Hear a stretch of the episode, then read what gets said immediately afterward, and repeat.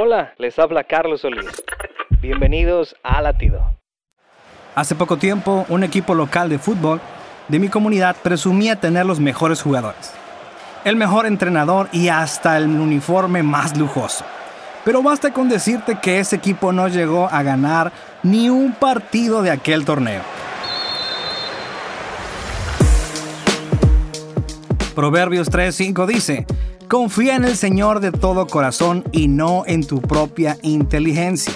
En ocasiones, la vida te pondrá situaciones que ante tu perspectiva serán fáciles de controlar. Pero antes de que creas tener el control de la situación, recuerda que necesitas la ayuda de Dios en todo. Lo que eres, lo que tienes y lo que has logrado se lo debes a Él.